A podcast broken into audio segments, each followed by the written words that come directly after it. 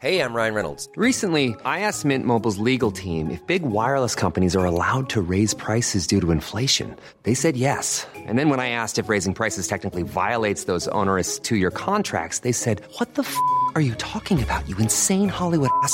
So to recap, we're cutting the price of Mint Unlimited from $30 a month to just $15 a month. Give it a try at mintmobile.com slash switch. $45 up front for three months plus taxes and fees. Promo rate for new customers for limited time. Unlimited more than 40 gigabytes per month. Slows. Full terms at mintmobile.com.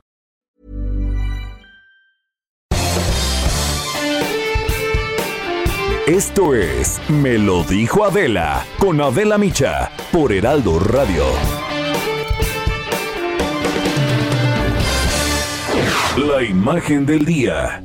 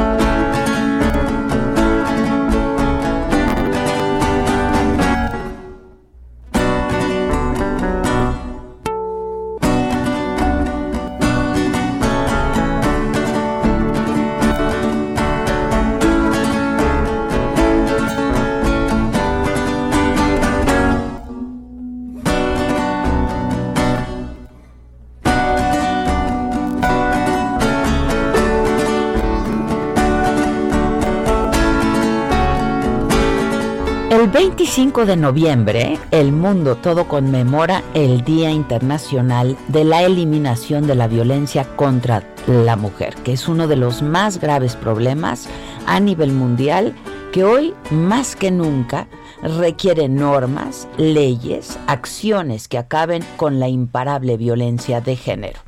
Aunque de manera extraoficial los orígenes de este día están en 1981, cuando militantes y activistas en favor del derecho de la mujer lanzaron protestas ante la violencia de género, su origen se remonta a 1960 cuando las hermanas Mirabal, Patria Minerva y María Teresa, activistas, fueron brutalmente asesinadas por órdenes del dictador dominicano Rafael Leónidas Trujillo. Y su muerte entonces se convirtió en un emblema del movimiento feminista latinoamericano y para nunca olvidar la lucha, su legado y honrar su memoria, se instituyó este día también. La violencia hacia las mujeres, especialmente la ejercida por la pareja y la violencia sexual, es un grave problema de salud pública y así hay que entenderlo, es una violación de los derechos humanos. Y que aparte de todo, lejos de disminuir, bueno, pues ha aumentado en estos tiempos de pandemia donde por el confinamiento miles de mujeres han tenido que quedarse aisladas con su agresor. Y su casa, en teoría, el sitio más seguro se ha convertido en el más peligroso para estar, para vivir, o mejor dicho, para sobrevivir.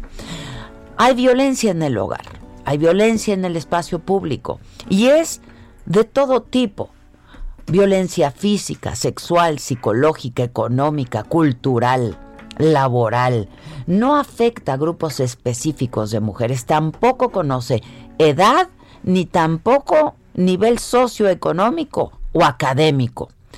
Naciones Unidas ha denunciado otras formas de violencia como el tráfico de mujeres, la mutilación genital que sigue practicándose en muchos países, el homicidio por honor, la lapidación, el asesinato por la dote y la violencia sexual en los conflictos armados y la migración.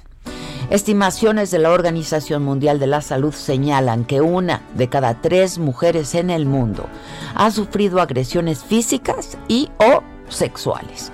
La mayoría, otra vez, ejercida por sus parejas en algún momento de su vida. 38% de los asesinatos de mujeres que en el mundo son cometidos por su pareja, esposo o novio. 137 mujeres son asesinadas cada día por miembros de su propia familia.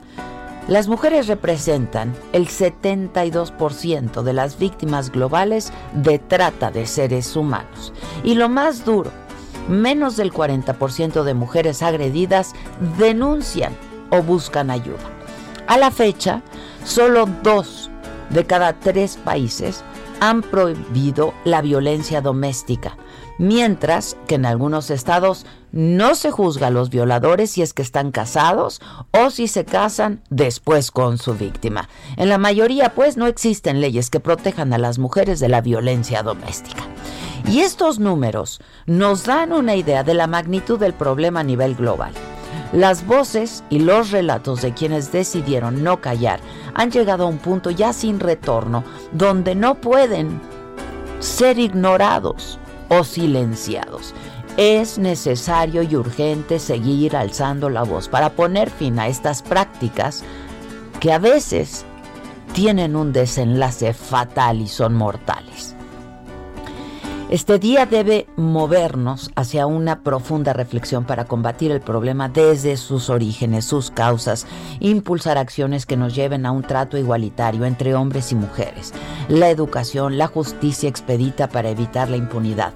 Es urgente seguir promoviendo los derechos de las mujeres, la igualdad de oportunidades, la equidad requiere de transformar reglas sociales, cambiar roles de subordinación y políticas de Estado que pongan fin a la desigualdad y sobre todo a la violencia contra mujeres y niñas. Nadie vendrá a arreglar esto.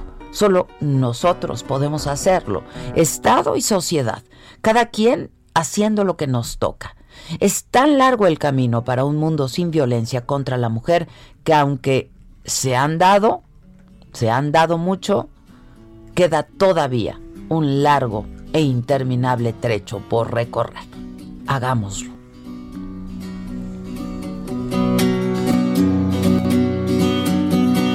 Que tiemble el Estado, los cielos, las calles, que tiemblen los jueces y los judiciales. Hoy a las mujeres nos quitan la calma, nos sembraron miedo, nos crecieron alas. A cada minuto de semana nos roban amigas, nos matan hermanas, destrozan sus cuerpos, los desaparecen. No olvide sus nombres, por favor, señor presidente. Por todas las compas marchando en reforma. Resumen por Adela.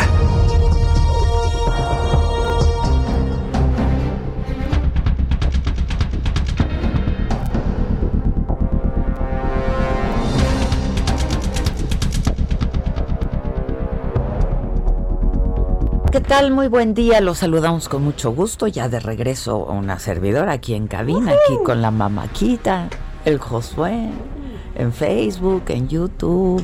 Este. Ay, mira, seré de las únicas personas que se pone de verdad feliz, realmente feliz, cuando llega su jefa. ¿Seré de verdad? Pues es que no, no, como que no. ¿Actúo mucho como jefa contigo? No, pues No, es que, es Bueno, que estamos no en una laguna. o sea, es, muy espacio- delgada la línea. Es muy Es delgada. muy delgada la línea. Eh, digamos, es más como... No sé, pregúntale a Josué cómo se pone cuando llego yo. Ah, sí. Feliz, ¿sí? Me encanta grabar la antifrase. Eso, ayer Diga- grabamos la Muy antifrase. bien, muy bueno. Ojalá se cumpla, ¿no? Pero igual tres hombres. A propósito, también, O sea, también, también. no dos, tres. maca, maca, Adela, maca. Más que mi jefe eres mi Yoda. Ya, ya, Yoda. sí, ese es el calificativo, ese es el título. El- Yoda. ¿Tú te pones feliz, Giselita? Giselita, Mira, sí. Giselita. Pero es que Giselita es un ser de luz. Steph. Giselita es un ser de luz. Oigan, a propósito de que hoy, 25 de noviembre, es el día en que se conmemora el Día Internacional eh, de la Eliminación de la Violencia a la Mujer. Ayer entrevisté, tú estás muy joven, Maca, pero como eres alma vieja, seguro has oído hablar de Lorena Bobbitt. cla- me sé la historia. Es que pues se hizo muy popular, fue un escándalo mediático brutal, ¿no? Y tiene, esto ocurrió hace 27 años. Fue, no se hablaba de otra cosa en las noticias. No se hablaba de otra cosa y además se quedó ya como un gag, ¿no? O sea, le vas a hacer a la Lorena Bobbitt, porque Lorena Bobbitt, víctima de violencia física, emocional, psicológica y sexual por parte de su esposo, pues llegó un momento en donde entra en una pues zona oscura y de locura que mm, se levanta de la cama en la noche, va a la cocina, agarra un cuchillo, regresa al dormitorio y le corta el pene al hombre. Y eso se volvió, pues fue un, un escándalo mediático internacional. O sea, evidentemente en esto, yo me acuerdo hacer, dar la nota. Y yo me acuerdo haber hecho y dedicado un programa especial. Yo tenía un programa que se llamaba Somos o Nos Hacemos. Era una vez a la semana de análisis, de reportajes, etcétera, dedicado al tema, a Lorena Bobbitt, ¿no? Este, en ese momento, pues también había mucha prensa sensacionalista, le cortó el pene, y, ¿no? Este, no, no, no, se usaba la palabra memes, pero se hacían miles de chistes y etcétera, etcétera. Bueno, ayer entrevisté a Lorena Bobbitt, 27 años después, porque hoy en Lifetime se estrena la película Yo era Lorena Bobbitt, yo soy Lorena Bobbitt, I was Lorena Bobbitt. La vi es un gran documento, eh, la verdad, es un largometraje muy bueno. Ella aparece un poco, va y viene eh, a lo largo de toda la película, eh, pero hay una actuación espléndida también. Ella es una mujer ecuatoriana, pero acababa de, de llegar a Estados Unidos, era inmigrante, se enamora de un marín, muy guapo, etcétera no hablaba muy bien el inglés, entonces pues te cuenta toda la trama, toda la historia, cómo estuvo, ¿no? Y ayer dijiste algo, porque, porque vi la saga, me reí mucho con Margara Francisca. yo también me, hacía una falta, unas risas, la neta. Ajá. Pero que no se acuerda del momento no se ella. Ella nunca, nunca ella. Bueno, a ver, te cuento. Ella hace eso, le corta el pene, se escapa va en el coche manejando y de pronto ve que está ocupada su mano izquierda y su mano izquierda está ocupada con el miembro. ¿Sabes? Lo cortó para llevar. no te rías, güey. O sea, imagínate. Entonces lo tira a un paraje, lo tira ahí manejando. Y ella misma, o sea, se dirige a la policía, a la estación de policía, a decir lo que había hecho, ¿sabes? Sí, claro, a confesar. Entonces, justo por eso es que logran encontrar el miembro, lo recuperan y en un acto así como todo muy rápido, el hombre en el hospital le vuelven a poner, a poner el miembro e incluso se lo hicieron más grande, ¿verdad Gisela? pues ya que estaban, dijo, lo quiero más grande. O sea, ¿no? por como en McDonald's, ¿no? Por dos dólares más gusta agrandar el paquete. Todo eso se enfocó a el crimen, porque no dejó de ser un crimen, de Lorena Bobbitt, ¿no? Eh, cortándole el pene al ex marido. Todo estuvo enfocado en eso, pero todo, o sea, se les olvidó qué causó y qué originó. Sí, una violencia intrafamiliar. Pero brutal, ¿eh? Brutal, brutal. Pero de todo tipo, de todo tipo. O sea, de todo tipo. Y esto lo cuenta la historia, ¿no? Y está, la verdad es un gran documento. Está, está muy bien hecha, está bien producida, está muy bien. Ay, la voy a ver. Véanla. está, Lifetime está sacando de pronto. Es que Lifetime hace cosas muy buenas también que tiene que ver con las mujeres, ¿no? O sea, como que es una plataforma que ha enfocado muchos de sus contenidos en, eh, en, la equidad, en la igualdad, en apoyar a las mujeres, etcétera. Entonces, este, sí, a mí Lifetime me, gusta. Sí. Eh, y, pues yo participo en ese, colaboro de alguna manera con Lifetime, este, en algunas cosas de pronto. Y pues hice esa entrevista ayer. Mi hija vio conmigo la película y no entendía nada. O sea, me decía, ¿cómo? Me la imagino perfecto. Pero ¿cómo, mamá? O sea, ¿pero qué? ¿Pero por qué regresaba con él, mamá? ¿Pero cómo? O sea, ¿por qué volvía con él? Si la... O ¿Cómo? ¿Nunca estuvo en la- él en la cárcel después de todo lo que...? Pues no, él nunca pisó la cárcel, ¿no? Después de todo lo que le hacía. Qué gusto da cuando mujeres así de jóvenes no no entienden. entienden. No entienden. Claro, porque quiere decir que pues ya... que no lo trae- viven y claro. que no está en ellas. Hola la banda de Facebook y YouTube. No estoy. ¿Tú estás? ¿Estás Buenas. conectada? No, hola, hola. este Bueno, pues todo eso. Este, si pueden vean, vean la entrevista, la vamos a subir a la saga a la una de la tarde. La estrenamos y en la noche a las 10 de la noche por Lifetime es cuando ya se estrena la película Yo soy Lorena Bobbitt. Eh, y lo triste es que sigue, ocurre y ocurre y ocurre y ocurre, ¿no? Y que pues esto durante, que ya de por sí es una pandemia, la violencia a la mujer. Y en esta pandemia del COVID pues se ha incrementado, se eh, se ha recrudecido muchísimo. Este, y otra mala noticia es que en las últimas 24 horas se reportaron más de 10.000 contagios. Yo no sé si es porque se están haciendo más pruebas o porque verdaderamente esto está creciendo de manera exponencial.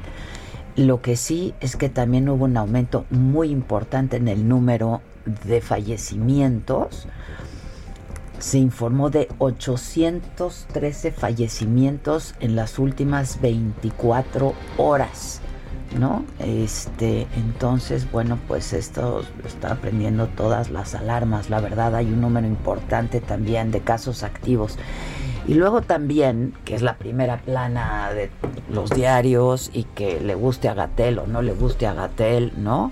Este, porque pues Bloomberg no es una empresa neoliberal o no, o encargada de desprestigiar a a- al gobierno mexicano, ni mucho menos, pero Bloomberg eh, hizo un ranking eh, de cómo han manejado los países, los distintos países, la epidemia del coronavirus.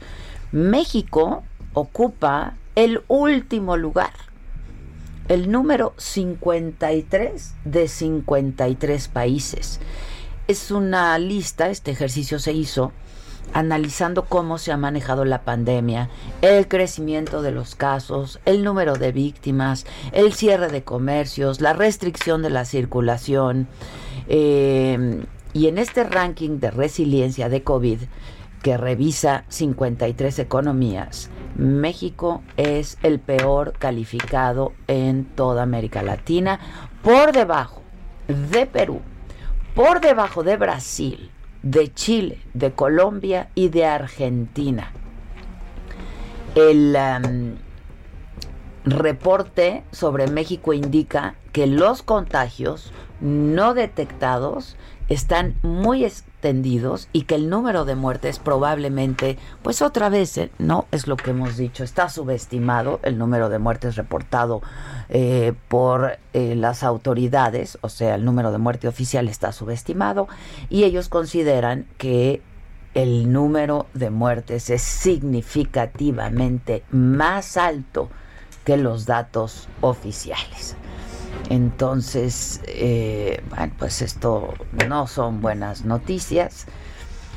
Mm, y pues eso, eh, en este día eh, internacional de la eliminación de la violencia contra la mujer, también aquí en el Heraldo, el Heraldo Media Group como empresa, eh, quiere compartir con ustedes y expresarles el compromiso de ser parte de un cambio que evidentemente ya es imparable, que nos lleve a ser una mejor sociedad. La violencia contra niñas, adolescentes y mujeres es una eh, realidad devastadora que atraviesa todo tipo de agresiones como el acoso, la desigualdad, la disparidad económica, la violación, las agresiones sexuales y el feminicidio. Eh, en este 2020, y permítanme insistir en ello, la pandemia de COVID-19 ha agudizado la otra pandemia, esta ancestral, eh, en el, que es la de la violencia en el seno familiar en México y en el mundo. ¿eh? Y esto pues ha provocado también un retroceso en los avances legislativos y de justicia que ya se habían logrado. Son muchos los ejemplos, el aislamiento de mujeres y niñas con su agresor, la falta de ingresos económicos, las dobles, triples jornadas de trabajo, pues al ser responsables de sus casas, de sus familias, de la atención prioritaria casos de contagio también, ¿no? Eh, y bueno, pues eh, eso eh, sobre las denuncias de agresiones, está por encima de las denuncias, la parálisis en los sistemas de justicia, la caída económica que tiene afectados a millones de mexicanos. Yo me siento muy afortunada eh, y muy honrada de trabajar en este grupo, eh, pues que privilegia la igualdad y privilegia la equidad, en donde no hay cabida para el silencio, la estigmatización y la revictimización contra las mujeres. Así es que en este grupo eh, del que forman parte el periódico, la televisión, la radio, el Internet, la plataforma digital, son sensibles a la situación que viven, que vivimos las mujeres día con día. Así es como nos comprometemos con la difusión, con el debate, con perspectiva de género, siempre a la protección de los derechos humanos, la igualdad salarial, la equidad de oportunidades, cero tolerancia al acoso en cualquiera de sus formas. Yo lo aplaudo y además me siento muy honrada de pertenecer a este grupo y justo pues hoy en la mañanera se habló del tema, ¿no? Este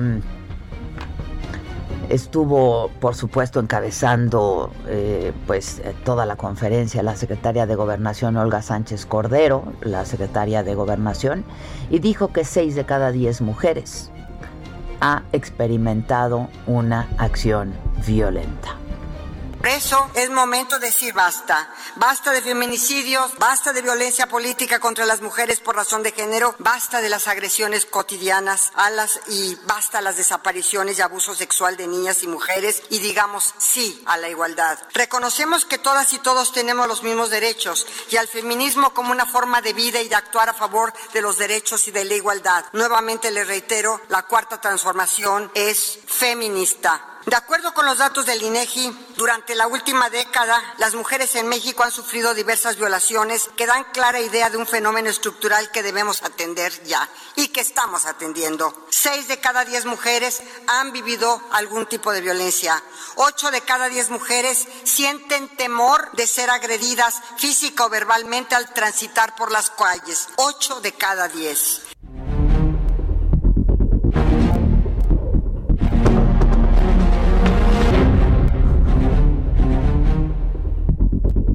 Ya me mandaron una foto de yo haciéndote así. O sea que se vio. Qué bueno que se vea, que se vea, que se vea, que ella me lo hizo a mí primero y no se vio. Sí, porque de ese lado no hay cámara, es una injusticia. Así nos saludamos. O sea, así nos saludamos. Si nos vemos así nos Si saludamos. nos vemos así, así nos saludamos. Ya, Victoria. Este. eh, bueno, eso en la mañanera. Y la Secretaría de Gobernación también detalló acciones del gobierno federal para hacer frente a este problema y destacó el aumento de casos de agresión, es lo que decíamos, ¿no? Durante la actual pandemia. La actual pandemia nos ha demostrado que la violencia contra las mujeres y las niñas es un asunto de alta prioridad. Este tema es una prioridad pública. Necesitamos visibilizar, prevenir y atender la violencia antes de que esto ocurra, pero también sancionarla, aunque ninguna reparación, ninguna, podrá resarcir de manera total el daño ocasionado. Tenemos una deuda histórica con las mujeres, en especial con las víctimas de violencias, y no podemos permitir la impunidad, pero tampoco lo permitimos ni lo haremos. Bueno, eh, y Carla Quintana, titular de la Comisión Nacional de Búsqueda, también estuvo en la mañanera y explicó que muchas víctimas de desaparición lamentablemente son víctimas de feminicidio. Y el presidente hoy volviendo a decir que, pues que él no cree que el caso de asesinatos a mujeres sea eh, por motivos de feminicidio, ¿no? Dijo que son homicidios, pues. Hoy. Aparte. Aparte, hoy, hoy, en esa pero- conferencia. Pero siempre. Bueno, es Carla Quintana. diferentes tipos de violencias, violencia sexual, violencia familiar, violación sexual, aquí hay que diferenciar la violencia y la violación sexual, trata de personas y por supuesto el feminicidio. Sabemos, porque la realidad así nos las muestra, que muchas víctimas de desaparición son primero víctimas de desaparición y posteriormente, lamentablemente, sabemos que fueron víctimas de feminicidio.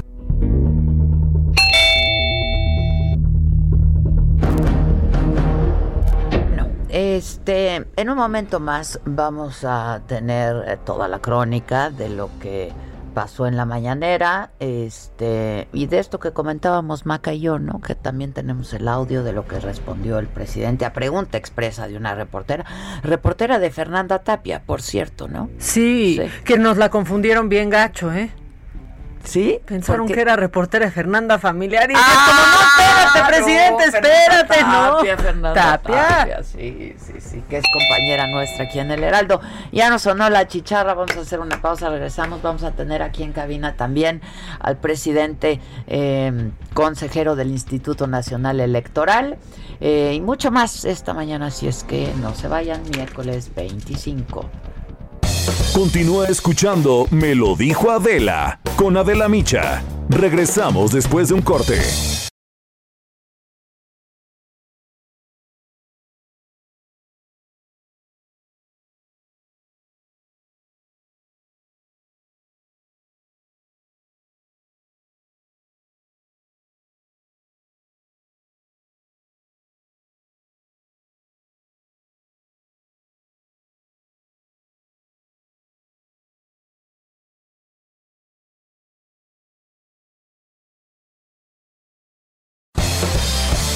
Regresamos con más de Me lo dijo Adela por Heraldo Radio.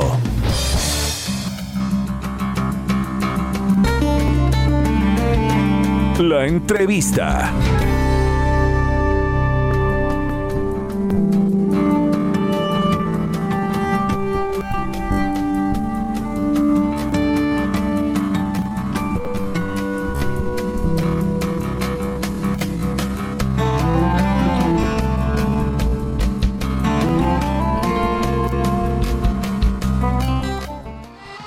Ya estamos de regreso y antes de irnos decíamos que no estábamos todavía en posibilidad de confirmar, ¿no? Que sí fuese oficial la muerte de Diego Armando Maradona, pero sí, efectivamente murió, dicen que de un paro, paro cardíaco, paro respiratorio, este, Qué triste noticia, Lorenzo Córdoba, perdón. Adela, no, no, bueno, hay noticias que son pues, este mundiales, pues literal, sí, un ídolo mundial, no, bueno, y además muy cercano a México, ¿no? Muy este, cercano a México. En, en muchos sentidos, sí, una pena.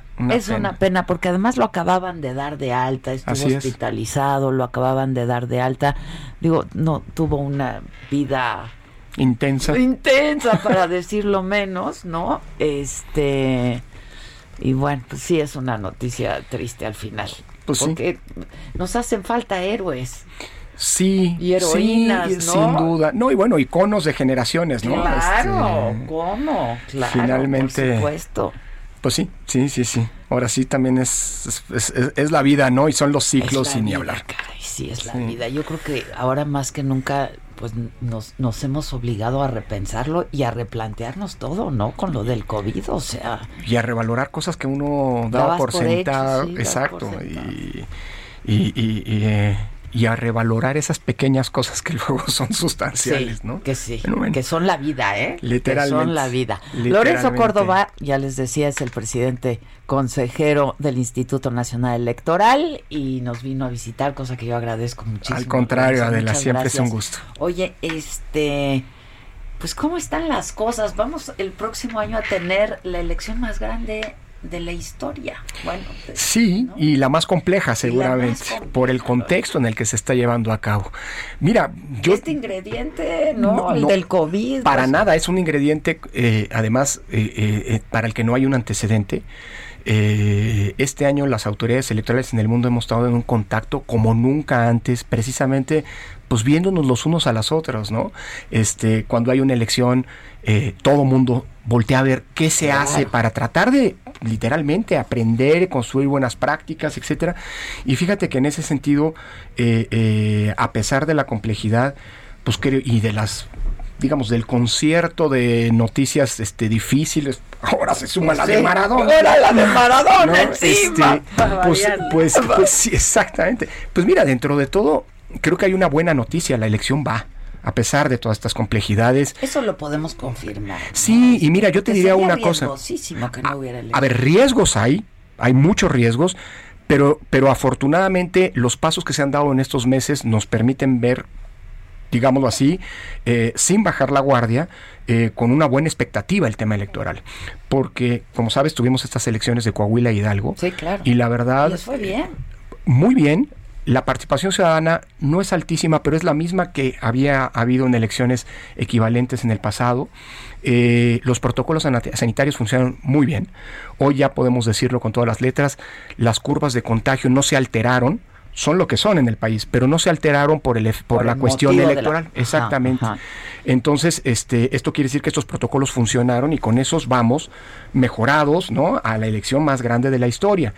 Eh, creo desde este punto de vista que el riesgo que implicaría no renovar eh, los Es poderes públicos mayor, sí. hoy está mucho más acotado respecto de lo que hace algunos meses en la incertidumbre pensábamos. Ya sabemos por dónde ir, las rutas se están trazando, eh, superamos el valladar del presupuesto, sí hubo un recorte, eh, hay cosas que se van a dejar de hacer, inversiones que no se van, que se van a tener que posponer, pero las elecciones no están en riesgo. Eh, Es lo que yo te iba a preguntar. Esto, No. esta disminución en el presupuesto Sí. afecta.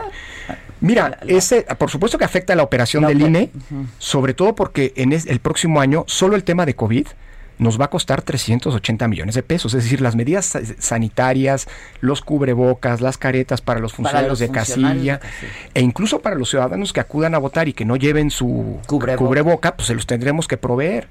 Eh, y todo eso tiene un costo, sobre todo viendo las dimensiones de la elección. Entonces, es la más grande de la historia.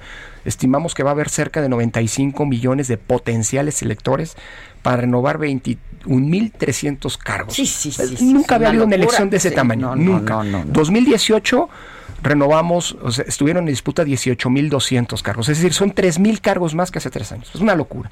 Pero vamos bien, ahora estamos cerrando una serie de decisiones muy polémicas algunas, de aquí a diciembre el INE va a estar terminando de emitir las, eh, los criterios eh, eh, eh, para regular y garantizar la equidad en la competencia, acabamos de tomar esta decisión de paridad en las gobernaturas, Exacto, exacto. polémica, pero eh, ha sido impugnada por algunos, pero bueno, yo creo que Yo estamos creo que es una buena decisión. Que la impugnen, ¿no? Pues sí. Pues digo, Mira, a ver, Adela, este, lo único hoy que es hicimos, 25 de noviembre. pues sí, El- bueno, sí. ya está impugnada, el Tribunal Electoral tendrá que resolver, pero mira, lo del principio de paridad en todo lo, se- lo pusieron todos los partidos por unanimidad en la Constitución, yo creo que hay que ser consecuentes, el INE hizo su, su chamba en este sentido. Eh, vienen otras decisiones no menores, tenemos que reglamentar, no nos toca a nosotros, Pero- pero, dado que durante seis años el legislativo no lo hizo ese trabajo, hoy vamos a tener que poner las reglas para la reelección de diputadas y diputados. Exacto. Hay una polémica abierta en ese sentido. Eh, vamos a tener que emitir lo que llamamos eh, las reglas de cancha pareja, cómo se tienen que usar los programas sociales, cuál tiene que ser la conducta de los funcionarios públicos para no incidir en la equidad en la contienda, no alterar la equidad de la contienda, etcétera.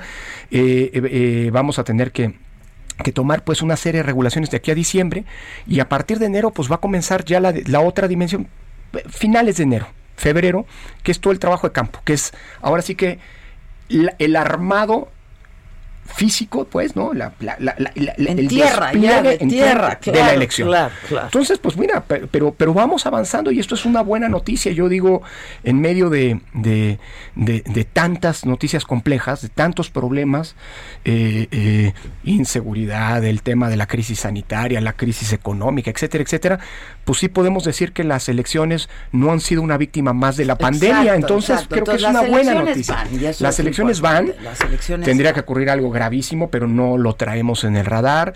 Eh, los módulos están funcionando yo muy creo bien. que para entonces, eh, pues esperemos que ya habremos superado por lo menos Así es. eh, la peor, el, la- el peor momento. de Así esta es, creo que los esfuerzos ¿no? en todo el mundo están enfocados en ese sentido y ojalá para junio tengamos condiciones mucho más favorables que Ahora, las que hoy tenemos. ¿cómo- cómo- Pues mira, las campañas van a tener que cambiar. también, Pues tendrán que cambiar. Nosotros en Coahuila y en Hidalgo emitimos una serie de recomendaciones para que las campañas se llevaran a cabo, tratando de privilegiar, pues digamos, la comunicación. eh, por aire, digamos, ¿no? Sí, claro, redes, etcétera, y, y minimizando en la medida de lo posible eh, la campaña en tierra, los mítines, etcétera. ¿no? Eh, funcionaron bien, lo que te decía, no se dispararon las curvas de contagio, pero yo creo que también esta va a ser un elemento que tendremos que juzgar, juzgar los electores. Déjame decírtelo así. El INE va a hacer sus recomendaciones, las vamos a publicitar, pero la responsabilidad de seguirlas es de los propios partidos y de las y los candidatos. Pues sí. Entonces eso va a ser un buen elemento para juzgar quién se está comportando a la altura de las circunstancias y quién no.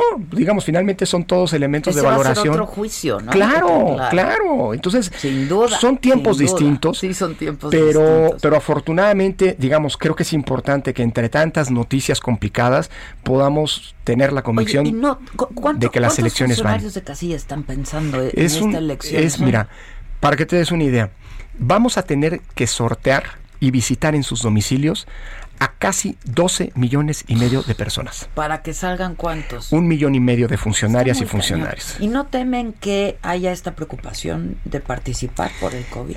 A ver, sin duda, y por eso vamos a tener que ser muy eh, convincentes en este trabajo, digámoslo así, de invitar a los ciudadanos a que se apropien de la elección, Muy responsables en sin cuanto duda. a los cuidados. Pero hay una buena noticia, Adela. De nueva cuenta, aunque son elecciones en chiquito, en Hidalgo y en Coahuila, la gente Quiso no declinó. Mira, nosotros sabíamos, teníamos ya el número de funcionarios de casilla requeridos antes que se decretara la emergencia sanitaria en marzo, finales de marzo pasados. Cuando reabrimos, la, reiniciamos el- las elecciones en agosto, teníamos miedo de que mucha gente nos iba a decir, ¿sabes qué? Perdóname, no, Quiero, pero ya. claro, pues sí. La tasa de confirmación, o sea, de, de- de- de- de gente que dijo, sí, sí quiero, fue del 96%. Es altísimo. Y el otro 4% fue más bien gente que el propio ciudadanas y ciudadanos que el INE les dijo, oiga, usted es mayor de 60 años, mejor no. Exacto. Oiga, pero me están privando, me- mejor no, estamos queriendo cuidar. Sí, sí, Entonces, No lo o- estamos otro dato, lo estamos otro dato.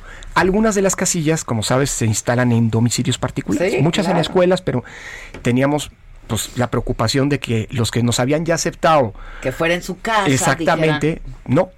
94% de quienes habían prestado su casa decidieron confirmarlo. Es decir, yo creo que el problema en todo caso es cómo hacemos las cosas cuidándonos, cuidando a la ciudadanía, cuidando a los funcionarios, pero eh, aunque no hay que bajar la guardia, yo sí creo que la gente se ha apropiado de las elecciones, Adela, y esas son buenas noticias. Claro, claro, ¿no? sin duda. Las, No hay las que, hecho no hay que relajarse, hay que estar No, atentos, pero, Pero es importante. Ahora, Sí. ¿cómo, cómo, eh, cuál es la percepción de la gente del instituto, no? Porque Sí. este no abona mucho lo que se dice en las mañaneras, o etcétera, etcétera, eh, y seguramente no ha abonado mucho. Pero costó mucho trabajo construir este instituto. Sin duda. Este, que tenga certeza, que tenga credibilidad, que la gente, eh, como tú dices, lo haga suyo la elección. Este, Mira, yo te diría, Adela, que, que, eh, para como está la generalidad de las instituciones públicas en México y en el mundo, el INE no está mal valorado. Lo- según los últimos este, sondeos de opinión pública eh, de valoración de las instituciones, después de las universidades, del ejército y de las iglesias, está el INE. Es decir, está mal. no está nada mal. no es nada mal. La presidencia tiene una muy buena, a diferencia de lo que pasaba, una muy buena presencia, pero, pero digamos, eh, eh, eh, la- andamos sobre un 60% de, de, de confianza, lo cual en un país en donde la desconfianza es endémica claro. como el nuestro, pues no está mal. No hay que bajar la guardia y esta es una institución que vive y depende de la confianza. Si la gente no confía en nosotros, no va a aceptar ser funcionario de casilla. Si la gente no confía en nosotros, no va a confiar en los Claro, resultados que los resultados, emitiremos. claro. Entonces, este, eh, eh, aquí nunca es suficiente la confianza pública, hay que trabajar cotidianamente por seguir avanzando. Pero en términos generales, Adela, yo te diría que hemos pasado por decisiones muy complicadas, hemos tomado decisiones no menores, pero, pero creo que el trabajo en términos generales, sin bajar la guardia, sin confiarnos, sin dejar de lado la autocrítica que es indispensable, eh, eh, creo que ha caminado por buen camino. Te pongo un ejemplo más porque son datos que, que- que vale la pena presumir, porque son resultado no solo del INE, sino del trabajo colectivo. En agosto reabrimos los módulos de atención ciudadana. Bueno, ahora están trabajando solo por cita. A partir de diciembre vamos a permitir también la atención de la gente que llega sin una previa cita a un módulo a hacer algún trámite. Bueno, en octubre, solo con cita, con eh, cuatro quintas partes del personal trabajando en los módulos, porque los demás son personal de riesgo que les pedimos que, se que se quedaran en su casa, claro. Eh, es decir, cuatro de cada cinco de los funcionarios son los que están atendiendo los módulos con Uno de cada cinco está en su casa. Exacto. En octubre tuvimos 1.200.000 trámites. Antes de la pandemia teníamos 1.300.000. Entonces prácticamente estamos trabajando en los, con los mismos ritmos que antes de la pandemia, brindando este servicio que es fundamental. Claro, claro. Nos encontramos unas historias bien complicadas de la gente que no podía tener acceso a servicios de salud en tiempos de COVID porque, no tenía no la tenía creencia. Exactamente. O que no podía acceder al seguro médico, o que, en fin, o eh, familiares que, que no podían tramitar, digámoslo así, la defunción de sus, eh, Ay, sus, de sus familiares porque por no no tenían. tener- Entonces, todo esto, pues evidentemente nos llevó a empujar este, pues esto que es un servicio público fundamental y con una buena noticia. De los casi 780 módulos que están funcionando en todo el país, solamente uno en los últimos cuatro meses tuvimos que cerrarlo porque descubrimos un brote de COVID. Mandamos a los funcionarios a sus casas en cuarentena, se atendieron los que estaban efectivamente eh, eh, eh, que se contagiaron. Pero pues es una cifra Mínima. fenomenal, Sí, claro. muy buena para un servicio del que depende pues, la vida diaria de las y los mexicanos. Ahora, Adela, ¿no? otro, otro ingrediente que la verdad es muy delicado, pues es la polarización por la que estamos atravesando Sí. y que estamos viviendo. Yo creo que Sí. eso pues te debe preocupar. Sin duda, O no sea, es, es, es uno de los focos de preocupación fundamentales. fundamentales. No o es sea, la inseguridad y la polarización. Sin duda, que, o sea, sin duda. Y, y ahora también la cuestión sanitaria. Es Y- decir, y las- sí, claro. mira, a ver, no es un fenómeno mexicano, Adela. Acabamos de ver las elecciones norteamericanas, Unidos, sí, claro, lo- claro, cómo, claro. cómo es un fenómeno global. A mí lo que me preocupa no es tanto que exista esta polarización. Déjame decirlo así, es casi normal que cuando hay elecciones pues los partidos se confronten, en fin. De hecho, yo te diría, las elecciones, las campañas son eso, pues ¿no? El eso, espacio eso, pero ahora esto- institucional. esto lo vivimos Sí, tiene razón. ¿Y sabes por qué? Porque este es- hay algo distinto, Adela. A la polarización política, hoy se está agregando el ingrediente de la intolerancia. Entonces, cuando tú tienes una polarización con ese fenómeno de intolerancia, ya no estás hablando de una polarización, digámoslo así, aceptable en términos de democráticos competencia, de, de adversarios. de- sino que estás ya viviendo una especie de caldo de cultivo en el que es muy fácil Muy. que germinen pulsiones autoritarias. Cuando tú al de enfrente ya no lo... el león, ¿no? Exactamente. No nos lo dijeron. Bueno. Vaya a salir el león. El tigre. El tigre, decían, perdón, sí. el Bueno, cuando tú al de enfrente ya no lo tratas como un legítimo adversario con el que tienes tus diferencias que son este, válidas, eh, eh, pero frente a las que, que tienes que respetar, sino lo planteas ya en términos de un enemigo, esa polarización te puede acabar produciendo, bueno, esa es la que estuvo en la raíz de muchos de los peores experimentos autoritarios de la historia del siglo pasado. ¿eh? Por supuesto. Entonces yo lo claro. único que digo es, la democracia, tú lo decías hace un rato, la democracia es una construcción colectiva. Construir un sistema electoral confiable nos costó muchísimo. Le invertimos muchísimo en términos políticos, en términos sociales, en términos De- incluso económicos. Claro. Pero es, es, muy una... cara la democracia, pero. Pues sí, pero como dicen, es más caro no tenerla. Claro, ¿no? mucho más. Entonces, este, bueno, a ver, Adela, yo lo digo así. La democracia es una construcción colectiva. Nos toca a todos también colectivamente cuidarla y defenderla frente a lo que pueden ser regresiones. Lo último que nos falta, Adela, es que con todos los problemas que tenemos y que se están mezclando y potenciando unos a otros, volvamos a como ocurría hace 30 años, a la época en la que las elecciones eran un problema. Hoy no son un problema. Sí, pero ah, este nos toca a todos, pero a los actores políticos, En primer por lugar. a Dios. ¿no? Claro, en primer lugar. primerísimo lugar. Así es, así es, así es, así es. Y a nosotros como árbitro nos toca Qué gestionar eso sin caer en la fácil tentación de volverte parte. Es decir, eh, eh, oye, ¿qué opinas de lo que dijo un actor político? Pues mira, yo no opino nada porque soy el árbitro. El día en que opine, me estoy volviendo un actor político y hay que cuidar mucho ese rol de arbitraje. Siempre me gusta citar. Y hay que cuidar a nuestro árbitro. Así es. Mira, a mí me gusta, seguramente en alguna de las muchas ocasiones que hemos platicado, que yo te lo he contado, pero déjame volver a poner aquello de Eduardo Galeano. Ah, Hablando de fútbol, ahora con lo de la partida de Maradona. Eduardo Galeano, que además es un apasionado del fútbol, tiene un librito fantástico sobre el fútbol y en él un capítulo sobre el árbitro, que a mí me gusta mucho citar, porque está, aunque está pensando en el silbante de los partidos de fútbol, pues se aplica también al árbitro electoral. Decía Galeano que el árbitro estaba condenado a quedar mal con todos con el que ganaba, porque el que ganaba siempre iba a decir que ganó a pesar del árbitro, y con el que perdía, por supuesto, porque iba a decir que perdió por culpa del árbitro. Entonces, pues esa es parte, digamos así, del destino, es, parte de la chamba del árbitro. del oficio que Como se dice. Oye, este, tengo dos preguntas rápidas. Lo que digas. ¿Qué pasó con México Libre? Ajá. Yo creo que eso eh, pues está también en boca de todos. Ha habido un reclamo. Mira, yo te digo, a ver, yo no puedo hablar por el colegiado.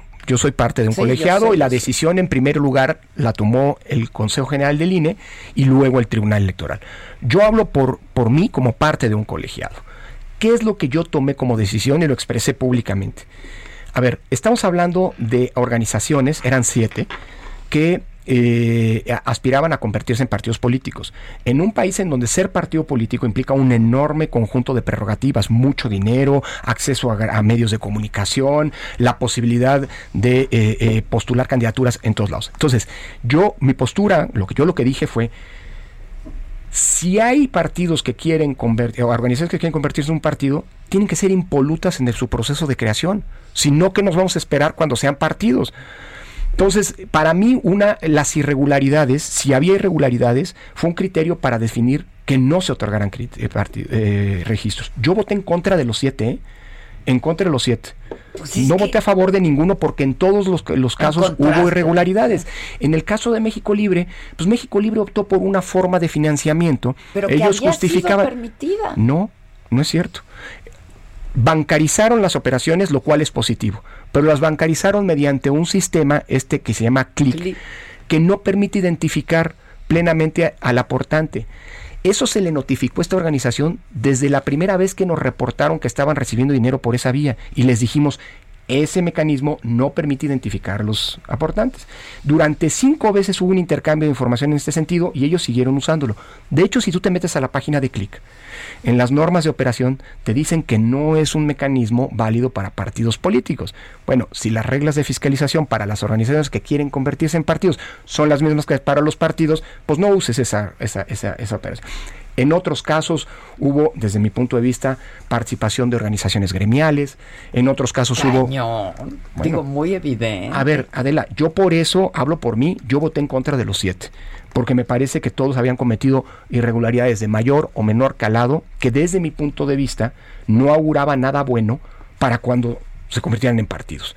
Y tenemos un problema, yo creo que los partidos tienen una muy mala imagen pública se les considera, eh, eh, digamos, eh, espacios en donde no hay claridad de los recursos y demás. Y yo creo que defender al sistema de partidos, porque yo creo que son indispensables, significa también como autoridad ser muy exigentes.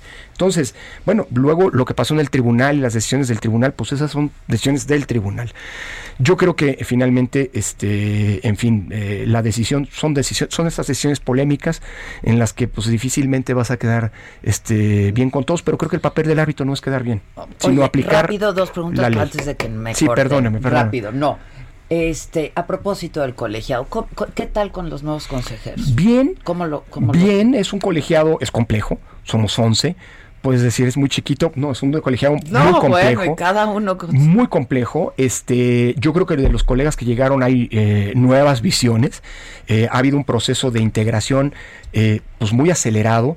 Lamentablemente por el COVID seguimos teniendo sesiones semipresenciales y esto lo vuelve más complicado. No es lo mismo estar este, sentados y poder ir construyendo, ¿no? Que, pero, pero vamos bien, yo, yo, yo tengo mucha, mucha confianza y la gran ventaja es esa, aquí no se impone una sola visión, tienes que construir, ¿no? Entonces eso es una, una ventaja para evitar o acotar la discrecionalidad, digo yo. Bueno, Pío, ¿qué va a pasar? Estamos investigando. La, la UIF nos entregó sus eh, indagatorias. Eh, nosotros seguimos investigando. La unidad de inteligencia Perdóname, financiera. sí, gracias, te digo perdóname. en beneficio de la Tienes todo- audiencia, pero por ¿no? favor, haces Este- bien, en efecto. Este, eh, O sea, Santiago Nieto. Ceguera de taller, ¿no? Sí, sí. Mira, hay, hay buena comunicación con instancias gubernamentales, con la UIF, con la Unidad de Inteligencia Financiera, entre otros, el SAT y demás. Nos entregaron esto y ante nosotros se había presentado ya una denuncia. Hay denuncias también sobre el mismo caso ante la Fiscalía eh, de delitos electorales. Por lo tanto, nosotros ahorita tenemos que trabajar de la mano con ellos y que el intercambio de información se dé de manera muy puntual.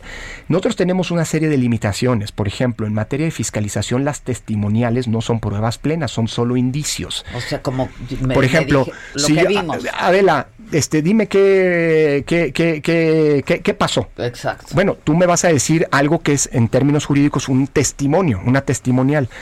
Nosotros tenemos el problema de tener que documentar las transacciones de dinero que cuando son en efectivo son muy complicadas. Dicho lo cual, Y, el- y esta- con la Biblia esa peor. bueno, esa Biblia, este, entiendo que tendrá que requerírsele ah, Pues yo creo, y ¿no? tendremos que Pues ver sí. qué hay. Eso es, nosotros estamos tratando de construir un caso a partir de lo que se nos ha denunciado. ¿En qué va a terminar? Pues es muy temprano para decirlo, pero sí seguimos investigando. El caso está abierto y las investigaciones indagatorias siguen su curso. Bueno, siempre es un gusto, ya, ya sonó, este, ya. platicar contigo, pero seguramente de aquí entonces tú y yo estaremos hablando como Cuando siempre. tú mandes, siempre es un placer. Lorenzo. Gracias, Adela, al contrario. Gracias.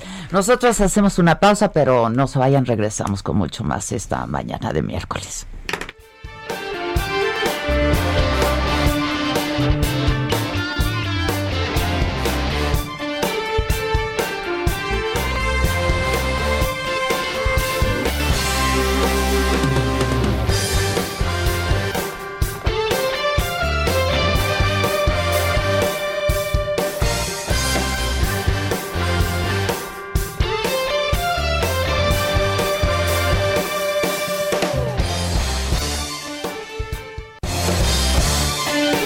En Me lo dijo Adela, nos interesan tus comentarios.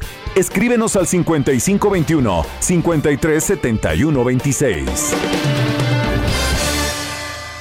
Continúa escuchando Me lo dijo Adela con Adela Micha. Regresamos después de un corte.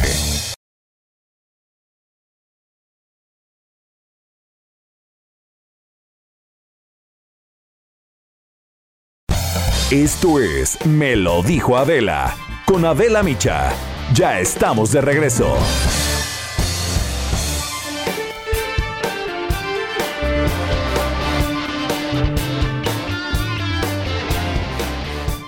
¿Qué tal amigos? Qué gusto saludarlos. De acuerdo con la Canirac, las fonditas, taquerías y torterías, esos pequeños espacios de la industria restaurantera, representan el 95% de los negocios de comida en el país y son uno de los sectores más golpeados por la pandemia. De la noche a la mañana, muchos se vieron obligados a cerrar sus puertas y con ello también se cerró la puerta de sus ingresos y el sustento de más de miles de personas en el país. De acuerdo con la Cámara Nacional de la Industria Restaurantera y de Alimentos, más de 30 mil de estos pequeños locales están en riesgo de cerrar permanentemente como consecuencia de la pandemia. Pero con la reapertura gradual, la esperanza vuelve a aparecer. En la medida que los comensales vuelven a los locales, aunque a un 30 y 40% de su capacidad, las fonditas comienzan a adaptarse a la nueva normalidad y uno de los pilares con los que han contado estos negocios es la iniciativa privada.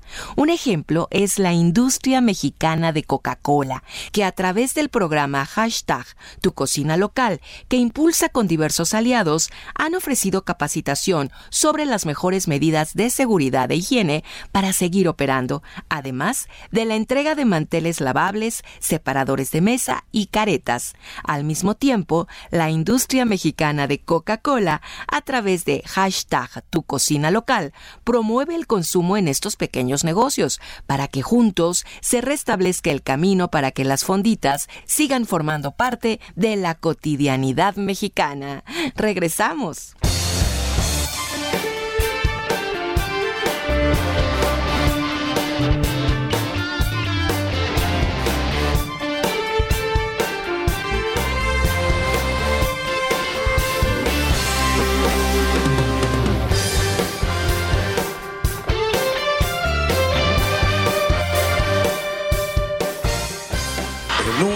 Ella nació. Fue deseo de Dios crecer y sobrevivir a la humilde expresión, enfrentar la adversidad con afán de ganarse a cada paso la vida. En un potrero forjó una zurda inmortal con experiencia, sedienta ambición de llegar de cebollita. Soñaba jugar un mundial y consagrarse en primera. Tal vez jugando pudiera a su familia ayudar. ¡Grande Mr. Guzmán, Mr. Guzmán. ¿Se cayó con un lanón? Naranja. Ya le cayó, alguien ya le cayó el aguinaldo. Oye, Mr. Mr. Guzmán, de veras no, no, no, no, no, me está dando muchísima curiosidad saber quién es Mr. Guzmán. Este, que si somos pareja, tú y Maca. Somos dispareja. binomio, somos el binomio canino, muchachos, binomio canino. Somos pareja laboral, somos dúo, somos todo porque tengo hoy mucho amor. es que ahora sí, de verdad me extrañé. Ya me dijeron que soy tu Lord Molecula otra vez. ¿Qué creen? Pues sí, Sí. nos extrañamos. La verdad y nos- sí Y nos eso que hablamos 20 extrañamos. veces al día. Y por video, Y o por sea. video. Oigan, este Julio Chapeta es periodista del periódico El Clarín.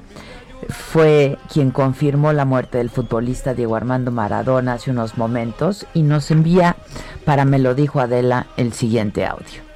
Sí, dimos las notas primero y dimos la última nota con Maradona. Si te fijas, cuando cumplió los 60 años, le había dado una nota a Fran Fútbol antes y a mí eh, fue el último con el cual hablamos sobre sus 60 años. Fíjate que, que está en Clarín y estoy choqueado porque era mi amigo, lo considero parte de mi familia y te juro que hoy no te puedo atender. Mañana cualquier cosa hablamos, pero hoy estoy eh, en estado de shock.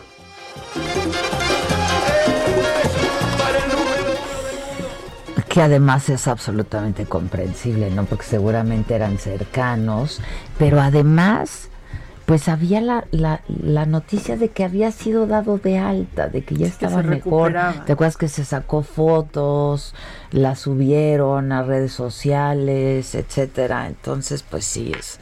A mí sí me da tristeza, la verdad. Sí tuvo una vida disipada Maradona. La verdad es que nunca cuidó ni su cuerpo ni, ni su salud mm, mm, mm, física, ni mental, ni emocional, ni de ningún tipo, pero pues sí da, da muchísima tristeza y no me imagino lo que está pasando en Argentina. Debe ser una conmoción. Y para que nos platique pues cómo se, se, se, se dio a conocer la noticia, cómo están reaccionando. Ahorita todos los medios están hablando de esto, eh, pues en todas partes. Tengo en la línea Paola Galinsky, ella es de la sección de sociedad del periódico El Clarín eh, de Argentina. Paola, ¿cómo estás? Muy buenos días. Hola, muy buenos días. Eh, acá realmente la conmoción es enorme, como Pues estabas comentando. Eh, acaban de decretar tres días de duelo en Argentina eh, y bueno, todos los canales de televisión están hablando de esto. Sabemos que eh, sufrió en principio un infarto masivo, que primero llamaron a los médicos del country en el que se encontraba y que finalmente como no lograron eh, hacer nada, empezaron a comunicarse con ambulancias eh, y bueno, la, la noticia se confirmó hace, hace muy poquito y, es esto, muchísima conmoción, eh, las redes sociales inundadas de comentarios, eh, después también en algunos barrios se escuchan aplausos, bocinazos, la gente está, está muy conmovida realmente acá en Argentina, Eh, sabemos que se le va a hacer una autopsia en la morgue judicial de San Fernando, lo acaban de confirmar, y también por lo que estaban comentando vecinos del country, eh, las primeras personas que, que llegaron al lugar eh, fueron Claudia, su, su ex mujer, y sus hijas Dalma y Janina. eh, que debió de haber sido dolorosísimo para ellas porque, eh, insisto, Paula, eh, pues nos habíamos quedado con la idea de que eh, se había estado recuperando y había evolucionado su salud favorablemente, ¿no? Había sido dado de alta sí. del hospital, en fin. Exacto, exacto, ya estaba recuperándose en este country y, bueno, nadie esperaba eh, un desenlace eh, así, realmente. Y eh, me imagino que pues estará hablando de esto todo el día y los próximos días y se le hará, se, se ha dicho si se le hará algún homenaje o algo, Paula, o es demasiado pronto. Hasta el momento no hubo comentarios al respecto. Sí, seguramente va a haber un velorio y entierro importante, pero como, como te comenté, en principio tres días de duelo, en los canales eh, ya eh, est- están todos hablando del tema. Y haciendo eh, especiales, seguramente. recordando, Sí, sí, todos sí, los medios recordando eh, todo lo que hizo Maradona, eh, todo lo bueno, claramente, y también eh, su situación familiar, el reencuentro con sus hijos. Estos días seguramente van a ser de, eh, de recordar su historia e intentar homenajearlo. Sí, sin duda. Había estado muy deprimido también, ¿no? Eso dijeron. La realidad es que tuvo un tema de salud. Primero no se sabía si, estaba vinculado a, a este hematoma subdural o no.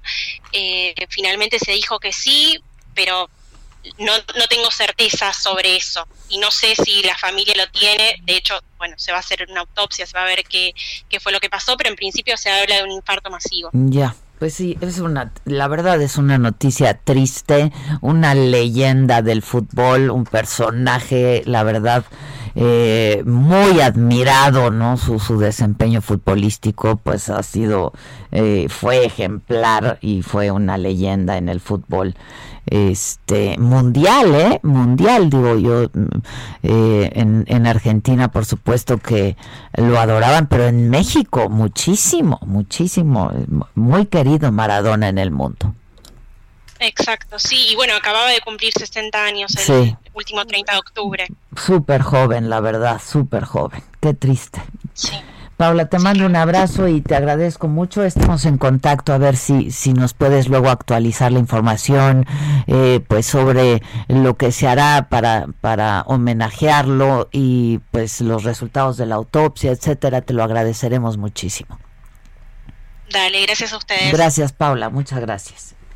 Híjoles, pues sí, ahorita todos los monitores aquí, pues en donde voltees está Maradona, ¿no?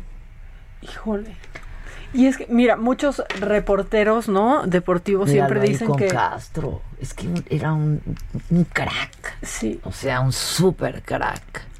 Y los reporteros decían que siempre los dejaban, pues, de guardia por si se moría Pelé, ¿no? Pero pues no vi, esta no se vino, no se, no ve- se vio venir. vio venir, sí.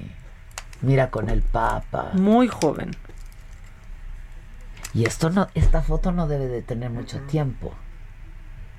Pues no, no, porque es el Papa Francisco. Es el Papa Francisco, no sé cuándo lo fue a visitar, pero también pasamos la nota, velo ahí de jovencito. Junto a Pelé. Junto a Pelé, justamente. Híjoles. Da tristeza. Ya no, dejen de preguntarle al 2020 que qué más. Velo, Por es que favor. velo. En fin. Bueno, y hace poco fue entrenador en México, ¿no? Sí, claro. Hace nada. Claro. ¿Qué fue en Mazatlán? ¿Era? Pero lo- Sí, en Mazatlán. duró poco, ¿no? Duró, Duró poco, y fue súper controversial todo lo que pasó. Muy y- controversial. o sea, sí, sí, sí. la verdad sí. es que fue un gran futbolista, una leyenda, pero no tan buen entrenador. No, no, pues ya muy disminuido, te digo, o sea, pues no, ab- abusó, pues, toda su vida abusó. Este, pues sí, este, más macabrón. Híjole, o sea, es que en serio. Pues sí hay macabrón. hay ¿Viste, macabrón. ¿Viste lo de Escocia? Claro, justo lo tengo en lo macabrón, Yo- o sea, para... Yo pensé que eso podría estar en el cuadro de honor el Sí, viernes, ¿no? por Lo de supuesto Escocia. que sí. Bueno, si lo traes, entonces vamos, vamos con eso. Ya está. Esto es Lo Macabrón. Bueno, pues justo tú decías lo de lo de Escocia y a mí me choca los que ponen ahí como de ejemplo y dicen, "Es que en Escocia y es que que envidia en Escocia." Pues sí, porque porque pues no somos Escocia y la verdad es que estamos lejos a veces de comportarnos como escoceses. también lo, aunque con esta pandemia pues no hemos estado tan alejados de ellos, pero mientras nosotros aquí estamos pues apenas discutiendo, Adela, que si le quitan los impuestos o no. ¿Te acuerdas que justo hace qué? Una semana estábamos Sí, hablando de un eso? mes máximo. De que salieron a decir que no, que eso no era. Sí, como si fuera un artículo de lujo, Como si fuera ¿no? un artículo de lujo, las toallas sanitarias femeninas, ¿no? Sí. En Escocia ya van a ser gratuitas. Gratuito, gratuitas. acceso gratuito, gratuito. universal. Universal. O sea, universal. Pero, pero aparte, o sea, esta es otra cosa, ¿eh? Porque en ese país ya las toallas sanitarias son gratis para estudiantes de secundaria y universidad desde hace dos años. Desde hace dos años. Lo que ahora está pasando es que ya no va a ser solo gratis. universal, Ahí es es, universal, universal, es en sí. todo el país, es para todas las mujeres. Y aquí discutiendo, que no, que, si porque de lujo, que si benefician a las empresas. ¿No te acuerdas? Claro, la diputada La indígena. diputada indígena a mí que me ayuden con otras cosas. Sí, que necesitamos carreteras. Pues sí, lo No, sabemos, pero no tiene que ver nada Chana con Juana. O sea, la situación de las mujeres con este tema en las cárceles, Adela, en México, es lamentable. Las mujeres no tienen nada que usar cuando llega su periodo en la cárcel de México. ¿Cómo? Claro. O sea, tienen una calidad de vida, pues gracias a eso, la verdad es que aún, aún peor. Pero bueno, pues sí, Escocia va un paso, pues no, no un paso, va como 120 pasos adelante en cuanto en cuanto a esto. Y ya sí que estamos en el tema pues de, de mujeres, pues hoy fue una mañanera este especial, ¿no? Pero otra vez, otra vez el, el presidente la tenía, era suya y la dejó ir. Eso es Una vez más le falla a las mujeres. ¿Por qué hace eso? ¿Por qué no decir feminicidio así, con todas sus letras? No, sí es, homicidio, existe. Homicidio. ¿no? ¿no? Y eso de cuando son estás son asesinatos de género, Sí. esos son. por tu naturaleza de mujer. Punto. Pero aparte, hay algo que a mí me molesta mucho y yo no sé tú qué pienses, pero cada vez que se habla del feminicidio, tiene que ir acompañado de y los hombres y mujeres asesinos. No es lo mismo, ¿no? Porque los hombres y mujeres, por favor, hablen solo un día de las mujeres as- asesinadas, de las mujeres víctimas del feminicidio. Es como cuando eh, sale en Estados Unidos esto del Black Lives Matter, ¿no? Las vidas negras importan y la gente lo lleva al All Lives Matter. Sí, todas las vidas importan, pero en este preciso instante no se está hablando de todas las vidas, se está hablando de un grupo que ha sido afectado simplemente por la razón de ser lo que son. Pues sí, pero qué lata que sea, Y me enojó y otra- A mucho. mí también. En ese momento dije, me meto a bañar. ¿Saben qué? Me meto Punto. a bañar. Se acabó ya. O sea, porque a pregunta expresa lo A tenemos. pregunta expresa. Lo tenemos. Ponlo, Kiki, ya me enojé.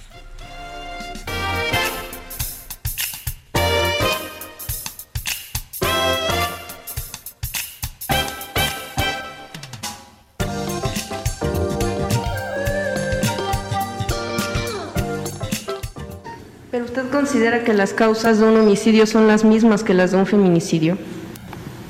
En general, sí. Porque No, no, presidente, no, ha habido mucha no, no. desintegración en las familias, mucha pérdida de valores. Ay, no, ya.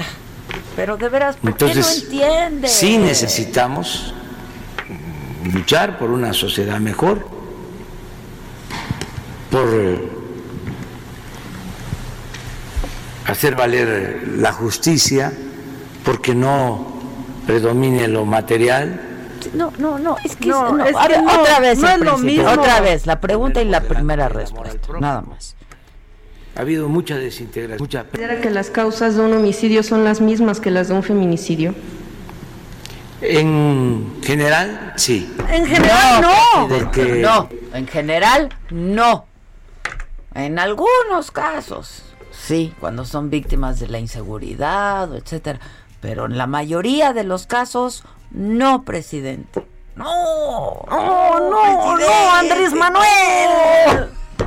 Es que en serio. Tú también te ves bien guapa, oye. Ay, es que, ¿qué traemos? ¿Sabes qué? No hay pareja radiofónica más guapa, lo acabo de hacer oficial Pues que por- nosotras, ¿eh? por Es eso un la hecho. gente pregunta que si somos pareja, porque nada más nos andamos pero ¿verdad que se ve bien guapa hoy, Josué? Yo sí, Adela ya entiende, por favor, ya entiendes. Y hasta Márgara Francisca te preguntaba Ay, ayer. Sí, la Márgara me estaba preguntando, me dijo que si soy la sobrina de Adela, óyeme, este, y me hizo tomarme un hidalgo o dos. No, oye, sí vi unos, unos varios hidalgos, ¿no? Yo decía, ¿qué, ¿qué hubo, qué hubo? Mañana mándenme la entera radio. o sea, Oye, ¿qué y yo que tengo dos meses sin probar. ¿Qué tal pega, nada. verdad? Cuando Pega. una, sí, pues se pierde el callo. se pierde el callo. este, sí se pierde, claro que se pierde el callo. Me enojó mucho la mañanera de hoy, me enojó mucho eso. Después ya me dio risa, pues que el presidente sí habló un poco de lo que pasa en su casa, ¿no? Con las redes sociales. Sí. y entonces que si se enoja de repente su esposa, que si molestan a su hijo Jesús y que la esposa luego le dice, esta señora sí se pasó. Yo sé quién es la señora que Claro. se pasó. Se pasó 25 pueblos. Sí se pasan muchos pueblos, sí se pasó. A ver, ponnos a la señora que se pasó. O sea, no, la- es que fue un tuit. Ah, fue un tuit. Fue a un ver. tuit. La señora que se pasó, pues básicamente, mira, es que aparte también, lo que a mí me cae mal es que viene, quiero poner el tuit textual, pero viene de una copia. O sea, ya que vio que en el gabacho, la neta, la neta viene de una copia, ya que vio que en el gabacho sacaron del aire al presidente. Entonces ya aquí como que se le ocurrió a Fernanda Familiar, como que ya se le ocurrió de, yo voy a hacer lo mismo, ¿no? Y entonces ¿Qué hizo? ¿Qué dice hizo? que ella a partir de ahora iba a dejar básicamente de hablar del, del presidente. Porque ella no va a difundir noticias falsas. No manches, Fernanda, ¿cuántas ah. veces has matado a Pelé? O sea, pero ha matado al Pelé, pero mató al Papa, pero mató a... Ay, ay, O si les sea, contáramos. Pero si la reina de las paparruchas, que son noticias falsas, que así se dice también, ¡es ella! ¡Faca de Sí, güey. O sea, perdón. ¡Qué susto! ¡Ay! ¡Tachi! ¿Sabes qué? Y escudo protector, actívate, pero no me da, no, No, me da nada no. decirlo. Porque qué borregazo se ha aventado ella y ahora resulta. hombre, claro, claro. O sea, pero entonces se me hace eso, copión e hipócrita. La verdad. Porque ya, siéntese, que, vio que los de allá Ya, ya, agarraron ya. valor y ahí Aquí- viene. Aquí no vamos a... No, ahora, si no va a difundir noticias falsas, ¿qué va a decir? La neta. ¿A cuántos ha Pues matado la oye en el- mucha ahí? gente, ¿eh? Creo que tiene más rating que nosotras. Pues sí, pero ¿sabes qué? ¿Qué?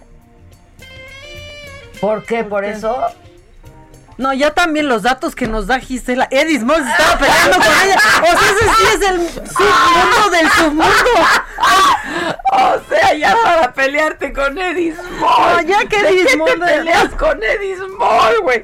Oye, es... Ay, se me quedó en el... oí- En el Se te quedó la, gomita en, la, en el oído. Se perdió. No, Adela, sí, sí, sácala, porque ¿sabes qué? Que justo en lo macabrón, Espera. este, traigo un dato bien... Espérate, dicen aquí que hablemos de que se murió Diego Armando. Lo dijimos antes que... Oye, está bien que en Facebook hay, hay delay, pero no, tanto, ya lo dijimos Que- hace... Que, que, que qué guapa me miro con mi corte, que no me corté el pelo. Se te está diciendo. Que no, que no. Saludos a Adela y Maca. Me gusta mucho escucharlas todos los días. Pues inviten un café. Saludos, amiguitos. Mr. Guzmán, quiero conocerte. ¿Qué hago para conocer a Mr. Guzmán? No, ¿qué hace él? lo menos O sea, es que mande más lana. Y es espléndido, ¿no? Vive, ya, ya sabemos su situación geográfica. Averigua, Josué, ¿para qué eres hacker entonces? Estrecha lazos, ándale. hay cosas que es bueno mejor no saber. Mira, María Eugenia dice, Hidalguito, Hidalguito. Ya, Oye, ya, por favor. Este, fíjate que me divertí mucho ayer con la Márgara, ¿no? Que es bien inteligente y su Sí. sobrino es bien Ah, inteligente. su sobrino es mi compañero en la parodia, lo quiero mucho. Yo lo quiero mucho también al sobrino. Sí.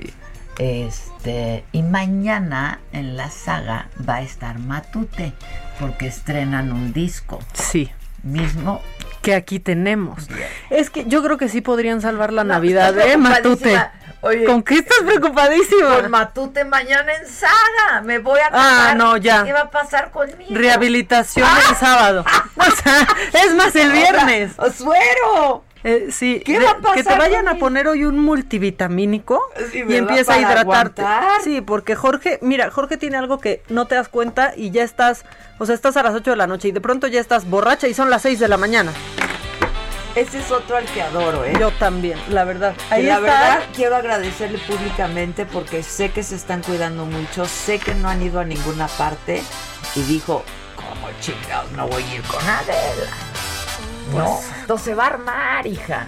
Te iba a decir que Tengo vinieras, fomo. pero, pero pues vas a estar en otros menesteres, vas a ir a cubrir la nota ya. Exacto, de cerca, De ¿no? De cerca. cerca. Este, Escucha, es que yo creo que sí van a salvar la Navidad los de Matute, la salvan neta. todos.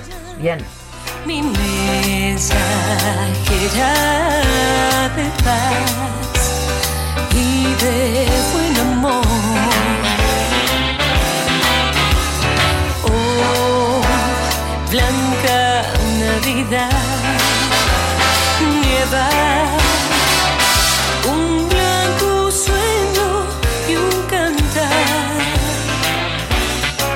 La nostalgia vuelta o al.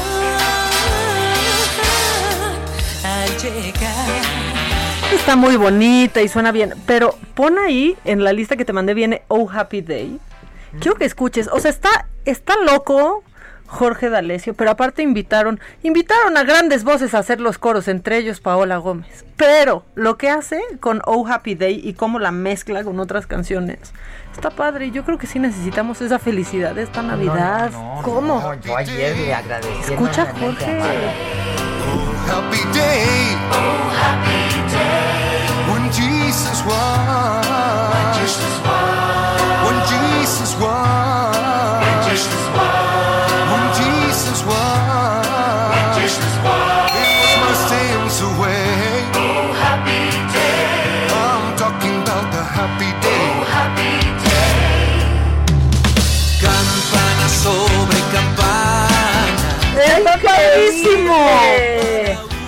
Está en todos lados? Ya está en todos lados en la plataforma, ya hay videos hasta en YouTube. La neta, escúchenlo en Navidad. Yo casi lloro cuando lo escuché. Bueno, y como en YouTube y en Facebook no pudieron escuchar, mañana en Saga sí podemos hacer todo porque van a cantar en vivo y va a estar Matute y voy a llevar harto tequila con Julio 70. Pues qué haces? litros y litros. que corre el tequila. Que corra como Adela, Adela. Adela, Adela, Andrés Manuel. Oh, happy day.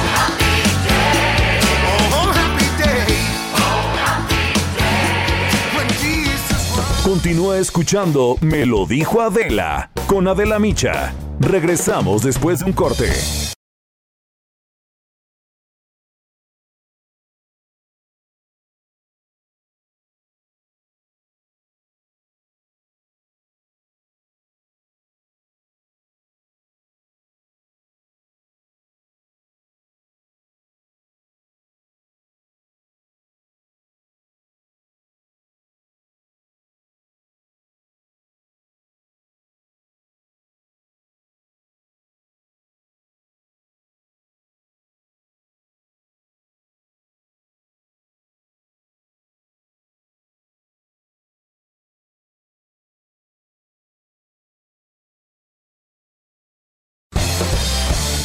Regresamos con más de Me lo dijo Adela por Heraldo Radio.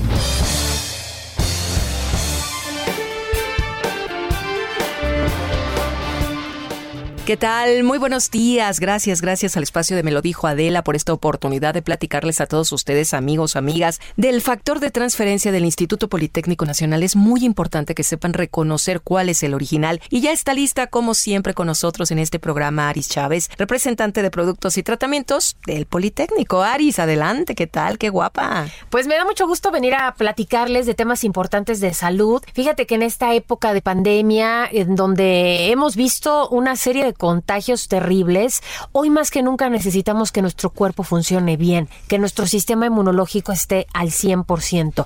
Y me da mucho gusto venir a platicar a este programa acerca de uno de los avances más importantes que ha tenido el Instituto Politécnico Nacional, que es este tratamiento factor de transferencia. Como tú comentas, es un tratamiento original que ha desarrollado esta gran casa de estudios, pero que ha tenido resultados extraordinarios para quien lo ha consumido durante esta época de pandemia, ha visto pues que no se ha contagiado y sobre todo, si ya se contagiaron, los efectos han sido mínimos. ¿Por qué? Porque este tratamiento está específicamente direccionado para elevar tus defensas en un 470%. Fíjate qué bien. Esto quiere decir que la cantidad de glóbulos blancos y de leucocitos se van a multiplicar 470 veces. Esto nos garantiza tener una fortaleza extraordinaria en el sistema inmunológico. Nos implica que nosotros podamos crear esta barrera que es tan importante de manera preventiva es excelente. Claro. Pero ¿qué pasa con estos otros pacientes que quieren eh, reforzar su sistema, pero quieren sentirse bien porque tienen alguna enfermedad grave, autoinmune, crónico, degenerativa? Yo les tengo una muy buena noticia y es que hemos visto muy buenos resultados en pacientes que van desde cáncer, diabetes, lupus, esclerosis múltiple, artritis reumatoide, VIH, enfermedades de la tiroides, todas estas enfermedades que tienen la característica de destruir tu sistema inmune. Cuando empezamos a administrar el factor de transferencia empezamos a ver muy buenos resultados porque se disparan los glóbulos blancos y entonces podemos atacar mucho más fácil las enfermedades. Desde la primera semana, una mejoría muy importante de hasta un 90% y sobre todo puede tomarlo toda la familia. Bebés, personas de la tercera edad, mujeres embarazadas, no tiene efectos secundarios, no tiene contraindicaciones y lo más importante es que es rápido, de 10 a 12 dosis, una diaria y esto es todo. Claro, ¿y cómo se toma? Tienen que poner, es una ampolleta, es un líquido, se pone debajo de la lengua, se saca de la ampolletita, no sabe absolutamente nada, en ayunas. Esperas unos segundos.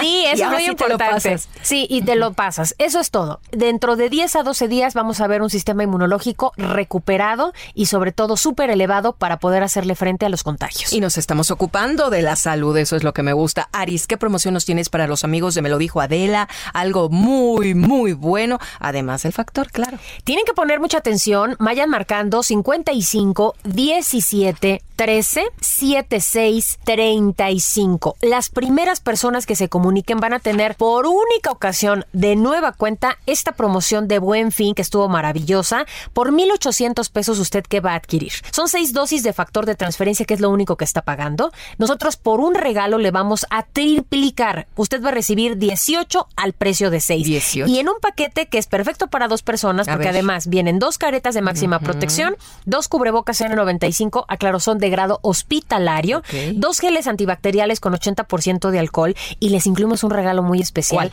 que son unos AirPods, Ay, que son unos bien. audífonos inalámbricos originales que puede conectar prácticamente a cualquier aparato. Tienen un costo de más de 3 mil pesos y hoy van gratis. Por 1,800 pesos se lleva todo este paquete. ¡Qué padre! ¡Qué padre! 55 17 13 76 35. El 55 17 13 76 35. Si es de las primeras personas en comunicarse, se lleva este súper paquete. Muchas gracias, Aris. Muy buenos días. Regresamos y digan que lo escucharon en el Heraldo Radio, por favor. Gracias.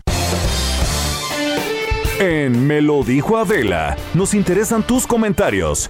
Escríbenos al 5521 537126.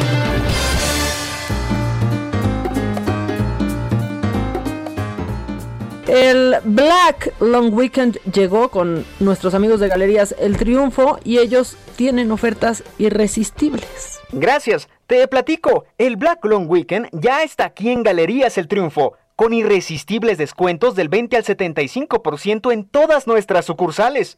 En Galerías El Triunfo nunca dejamos de traer grandes novedades para todo tipo de ocasión.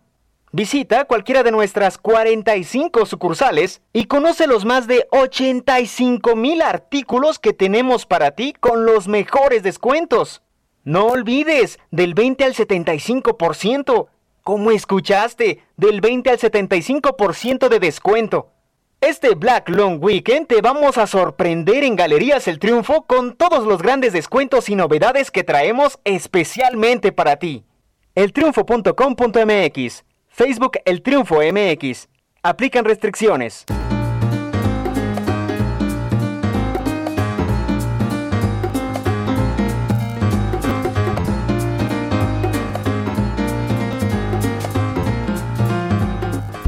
Bueno, pues ya estamos de regreso. Eh, nos escuchas por el Heraldo Radio, esto es Me lo dijo Adela.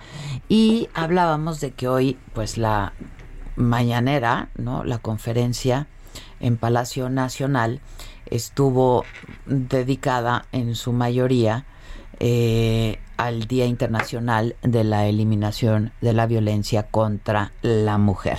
Y estuvo la Secretaria de Gobernación y estuvo, por supuesto, eh, la presidenta del Instituto Nacional de las Mujeres, Nadine Gassman, a quien yo tengo la línea telefónica. ¿Cómo estás, Nadine? Te saludo con mucho gusto. Un gusto saludarte, Adela. Un placer estar contigo y tu audiencia. Muchas gracias, Nadine. Oye, escuchaba que inicia inician 16 días de activismo, ¿no? Contra la violencia hacia las mujeres. ¿Qué, qué va a pasar estos 16 días, Nadine? Bueno, muy importante, hoy es el Día Internacional para la Eliminación de la Violencia contra las Mujeres. Es un día que se, que se conmemora, porque no se celebra, se conmemora eh, por parte de toda, todo el mundo, eh, porque el tema de la violencia contra las mujeres, como lo hemos hablado, es un tema que nos preocupa y nos ocupa a todas y a todas. Es una violación de derechos humanos la más prevalente que hay y es un tema que nos habla de sociedades que no terminan de entender que somos iguales hombres y mujeres. Y con esto, eh, a partir de una iniciativa de las organizaciones de la sociedad civil, pero que ha sido eh, recogida por la ONU y por los gobiernos, eh, se inician se inician 16 días de activismo que son 16 oportunidades para reflexionar y para cambiar, ¿no? Son 16 días en los que se intensifican, se hacen diferentes actividades, desde conferencias, exposiciones. Nosotros hemos eh, estamos haciendo también un ciclo de cine, eh, múltiples, eh, digamos, acciones que tienen como objetivo primero analizar, reflexionar y hacer estos cambios culturales, estos cambios en términos de las políticas para eliminar la violencia contra las mujeres, para acabar con esta, esta digamos, esta cultura patriarcal, eh, machista, que no le sirve a nadie y que realmente crea mucho sufrimiento y mucho dolor. Y que ya en sí misma es una pandemia, que es lo que yo he estado diciendo hoy a lo largo de este programa, y que ahora se ha recrudecido muchísimo en medio de la pandemia sanitaria. Así es, o sea, eh, eh, todas hemos estado hablando de esta pandemia eh, que hablábamos de ella antes, esta pandemia silenciosa que con la pandemia del COVID no se ha parado. Eh, realmente... Al contrario. Al contrario, se ha aumentado eh, porque para muchas mujeres el estar en casa ha significado estar más tiempo con sus agresores y por eso desde el gobierno de México hemos dicho desde el inicio, uno, que los servicios de atención a la violencia contra las mujeres son servicios esenciales, quiere decir que no se han parado durante la pandemia y segundo, que las mujeres no están solas y que no tienen por qué aguantar la violencia porque estamos diciendo que hay que, dar, que quedarse en casa por razones sanitarias. Entonces, hemos eh, fortalecido los servicios en los estados, en los municipios, han eh, fortalecido y diversificado, o sea, servicios que antes solo eran presenciales, ahora se dan por WhatsApp, por correo electrónico, por teléfono. Entonces, sí, realmente lo que hemos tenido es una gran conciencia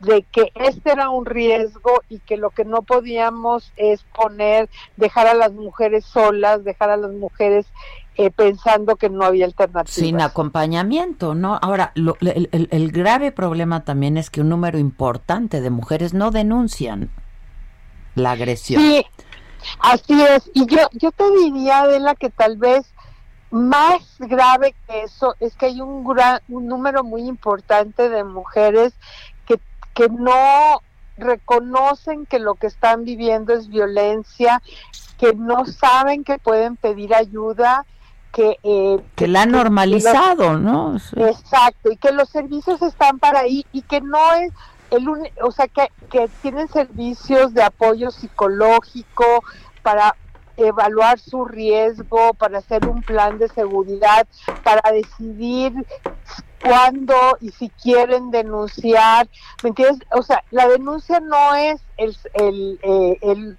el, único instrumento que tenemos. Es muy importante, pero no es el único. Y las mujeres, lo más importante es hacer conciencia que estás viviendo violencia, saber que no te la mereces, que no hay ninguna razón por la que tienes que, que sufrirla y que puedes y debes salir de esa situación porque es una situación que te pone en riesgo a ti y a tu familia. Eh, Nadine, hoy en la mañana, y lo comentábamos aquí en el programa hace un rato, y la verdad a mí, pues sí me, me otra vez me, me, molestó y me, me duele incluso la respuesta del presidente, porque a pregunta expresa de una reportera, de, le, le preguntó, ¿usted considera que las causas de un homicidio son las mismas que de un feminicidio? Y la respuesta fue sí. Y entonces pareciera que desde, desde Palacio Nacional no hay un reconocimiento de la gravedad del problema, Nadine.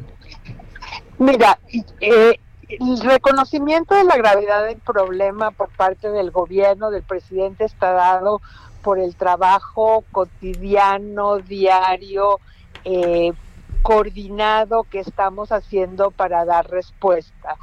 Eh, es, es verdad que hay muchas eh, determinantes de la violencia contra las mujeres.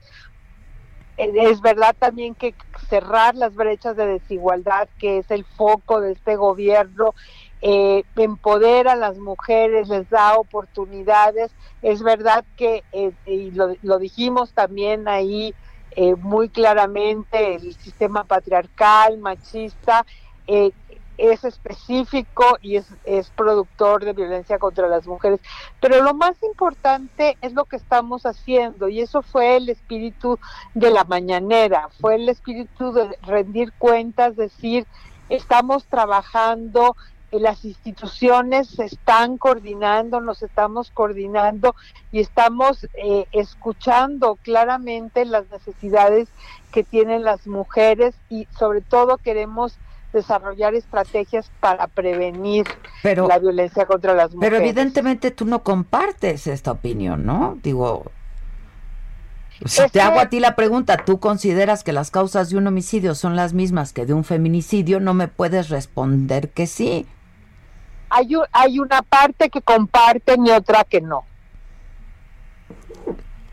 Hay una parte que tú o sea, hay una parte o sea, hay una parte de los determinantes de los homicidios en general que, comparten hombres y mujeres. Y eso lo ves, cuando te digo eso, es que lo que hemos visto... Sí, pero entonces no serían feminicidios. No, o sea, los homicidios de mujer, de, las mujeres por el hecho de ser mujeres, evidentemente tienen una causa vinculada al género, mujer, a la discriminación de género, a la violencia eh, específica contra las mujeres. Pero pues a mí me parece muy importante que el presidente lo, lo comprendiera así. Él, bueno, no voy a hablar por él, pero, pero lo que te quiero decir es que hay una parte que es lo estructural, que es donde está puesta la mirada de largo plazo, que es extremadamente importante para, para, para terminar con la violencia contra las mujeres eh, para salir de situaciones. Por ejemplo, nosotros estamos desarrollando muchos programas de empoderamiento económico porque sabemos que las mujeres que tienen autonomía económica pueden salir más fácilmente de situaciones de violencia, tienen más instrumentos para salir de situaciones de violencia. Eh, sin duda, sin duda. Oye, para todas las actividades que va a haber estos próximos 16 días, eh, quienes nos escuchan, ¿dónde pueden enterarse de todo esto? Nadine. Bueno, las, las, y los invitamos porque queremos que los hombres se involucren también. Hay todo un tema también de las masculinidades que son importantísimas. debe haber una nueva masculinidad porque se están quedando rezagados, ¿no? Exactamente. Eh, yo, la- yo las invito a eh, ver la página de Limujeres, inmujeres.go.mx.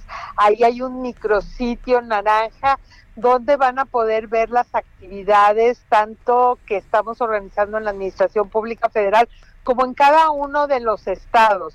Eh, hay muchísimas actividades, hay links también a los estados, pero el micrositio naranja es el lugar donde empezar a ver, eh, digamos, qué, qué estamos haciendo, dónde vamos a estar.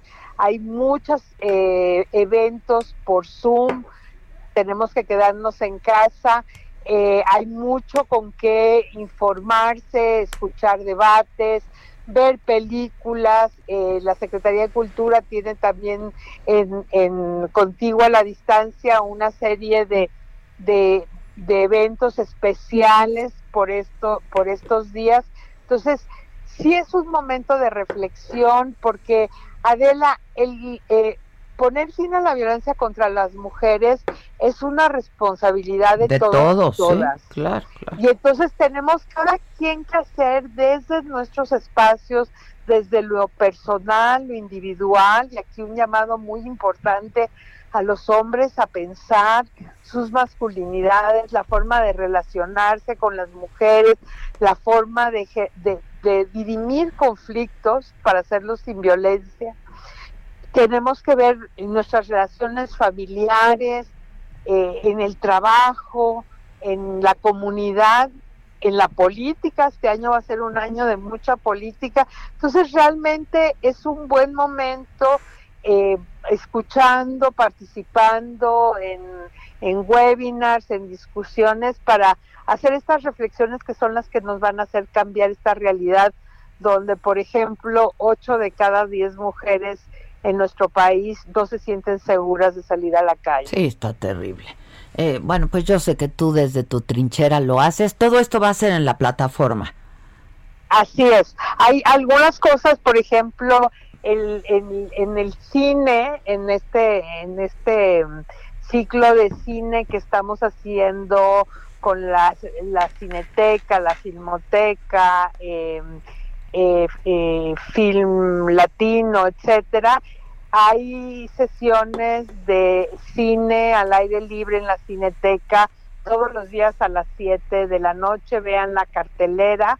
Es una cartelera muy interesante, no solo de cine mexicano, pero de cine internacional. Pero igual eh, por las plataformas hay mucha actividad eh, muy interesante. Buenísimo, Nadine, te mando un abrazo y muchas gracias. No, muchas gracias. Hay que Adela. conmemorar este día y hay que hacer y seguir todas estas actividades. Gracias, Nadine, te mando un abrazo. Igualmente, Gracias, un abrazo. Adela. gracias. Este, rápido, ¿qué? Pues la gente que sí, que qué guapas, que Adela, ¿cómo es posible que no se diga claro la diferencia entre homicidio y feminicidio? Sí, no manchen. Ay, sí, no hay ahí explicación, ¿no? Eh, incoherencia total, nos están diciendo. Adela y Maca, mira, esta es una queja. Adela y Maca, ya chole, ya aparece en la mañanera como el presidente, todo el programa nomás hablando de ustedes y ni leen los mensajes. Oigan, oigan. Una disculpa. Una disculpa. Ya, es lo que pasa cuando no nos vemos en, en mucho tiempo. Tenemos un audio. A ver bien, ¿eh? Buenos días, Adela y Maca. Aquí escuchándolos como día a día, de lunes a viernes, claro. Me gusta mucho su programa, de verdad lo espero en punto de al 5 para las 10. Yo ya estoy esperando su programa tan agradable que es. Ayer estuvo Maca muy bien en el programa. Tú no estuviste, Adela, estuviste No ausente, pero Maca muy bien lo hizo. Muy bien, Les mando un saludo, un abrazo y muchas mi felicidades. papá. Ahora sí. Así de dos mujeres muy exitosas. Buen día. Muchas, muchas gracias. Sí parece que es mi papá, ¿no? O pues sea, sí, güey, pero tiene, pero tiene razón. Sí, yo te escuché. Sí. No, Maca, no, no me dejes fuera. Creo que es Dante. A ver, creo que es Dante, no sé, pero puso. No, Maca. Y no. Maca, buenos días. Sí, es Dante. Saludándote como todos los días, tu admirador número uno, Dante. Es una pena que nos seguimos contagiando aquí en México, no entendamos y vamos a regresar a semáforo rojo. Pero bueno, a pesar de eso, déjame decirte que qué guapa te ves eh, por Facebook, te veo muy guapa. Ay, te muchas mando saludos, besos. Dante. Se te está Oigan, diciendo. Creo que me tengo que ir más días. O sea, ¿qué tal? Pero no dejé de trabajar, ¿eh? No. De hecho, fui a chambear. Aquí uno va y viene, pero trabaja en el ir y venir. En el O ir sea, y venir, en el eh, ir y venir. Siempre lo hacen muy bien, son exitosas y muy inteligentes. Muchas gracias. Ay, que, que no entendieron a, a la a Nadine Guzmán. eh, que es qué que- mal que ella como representante de esa institución no reconozca que el presidente se equivocó. ¿Pero qué, qué va a decir? Pues es que Pero, pero por lo menos el trabajo de una, pues es decirle, no. una que- pregunta. Una pregunta y una dice y una señala y a mí me molestó, me metí a bañar en ese momento, dije, no quiero ir más, ¿no? Este, porque pues no, no es lo mismo. Pues, ¿Qué más? Adela, qué bueno que ya regresaste, te extrañamos. ¿Qué te pasó? ¿Te ves guapi? Ya, en serio. Mira, yo ya le dije. ¿te hiciste un procedimiento? No me Que no sepa. No me hice nada. Es, es un poco el cambio mira, de aires. Mira mi pielecita. De hecho, mira qué tiernita estoy. Toda delgadita, la pielecita parece una oblea. Mira qué tiernita. Bueno, hoy todo el día vamos a estar viendo y hablando de Maradona, por supuesto. mira. Bueno, to- toda la semana, ¿no? Que ya empieza a llegar gente a la Mañana embajada argentina del día, en México. Pues sí. Pues sí, La mano de Dios. La mano de Dios. La mano de La mano. Aquí, ¿qué, qué futbolista mexicano conmocionaría Hugo, a ¿no? nuestro país? Hugo. Hugo. Hugo. Yo iba a decir Cuauhtémoc, pero no, ya, ya se nos olvidó que fue una gloria. O sea, Ya se nos olvidó. En que- este metía o sea. güey. O sea, en este recinto. ya se nos olvidó. No, no, no, no, no, no, no. Luego, Adela, estamos muy bien en la lista de. En la- qué poca. Estamos muy bien en la lista de Bloomberg. Somos el primer lugar si la vemos de abajo para arriba. Eso también pues sí, es cierto. sí es cierto. Claro, claro. O sea, pues es que también hay que ver el vaso medio lleno. No, o sea, no medio, no medio vacío, ¿no? Y luego para que nos regañen en la, ¿no? O sea, pues tampoco. Adela, mañana no puedo. Ay, ves, sí, no puedo aguantarme para escuchar lo que dirás mañana de Maradona en la imagen. Vamos a hacer una imagen chingona con muchos insertos, con sus goles, con narraciones chingonas. Sí, que también me quieren ¿Están ver. oyendo producción? O sea, váyanla preparando. O sea, es, es toda una producción que se va a hacer mañana. Que también me quieren ver en YouTube. Aquí estoy, aquí está la cámara, aquí estamos las dos todo el tiempo. Te me acerco, mamá. aquí, Exacto. Porque me vas a extrañar. Mucho. Buen día solo para comunicarles que el día de hoy habrá partido de clásico. Híjole, sí, eso está, es que se malportó el gobernador de Jalisco mientras te fuiste. Ya supe. No manches. Ya supe. ¿Por qué hizo eso? No sé. gobernador? Que, luego Que decían es que, porque tiene palco. también. Ay, o sea, no porque tenga palco es el gobernador. Si quiere ir al partido va a ir. O sea, eso que. Claro. Pero el América muy bien ayer que eh, pues lanzó un comunicado, también el Puebla, ¿no? Porque pues la Liga MX dio autorización para que pueda haber público en algunos estadios y dijeron que no, que la salud es lo más importante y que ellos sienten el apoyo de sus aficionados desde sus casas. Y ahí van a ir seis mil almas, Adela, al estadio Akron. Sí, no, no, no, no, no. pésimo. Me está confundiendo muchísimo ese gobernador. Se malportó. Se malportó. Lo leí ayer, O sea, se malportó. Muy malportó. Bueno, pues ya nos vamos antes de que nos corten. Te deseamos un buen viaje. Nos Muchas reportas gracias. desde allá. Mañana, mañana. Vas, este, saludas a nuestro doctor de cabecera Mauricio en Nueva York. Exacto. Ah, yo te iba a decir Fauci, porque ya lo siento como mío. Ay, ojalá. Sí. Ojalá. No, no, aquí nos conformamos con lo, es lo que hay. Bueno, pues nada, banda, mañana aquí nos escuchamos, yo aquí estaré, 10 de la mañana en punto, me lo dijo Adela, y mañana a las 7 de la noche Saga Live con Matute. Ay, y la entrevista hoy con Lorena Ay, la entrevista hoy a la una de la tarde, la entrevista con Lorena Bobbitt, esta mujer que está... Esto fue Me lo dijo Adela con Adela Micha por Heraldo Radio.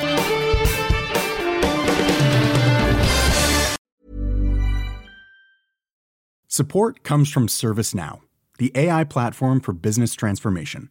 You've heard the hype around AI. The truth is, AI is only as powerful as the platform it's built into. ServiceNow is the platform that puts AI to work for people across your business, removing friction and frustration for your employees, supercharging productivity for your developers, providing intelligent tools for your service agents to make customers happier. All built into a single platform you can use right now. That's why the world works with ServiceNow. Visit servicenow.com/slash AI for people to learn more.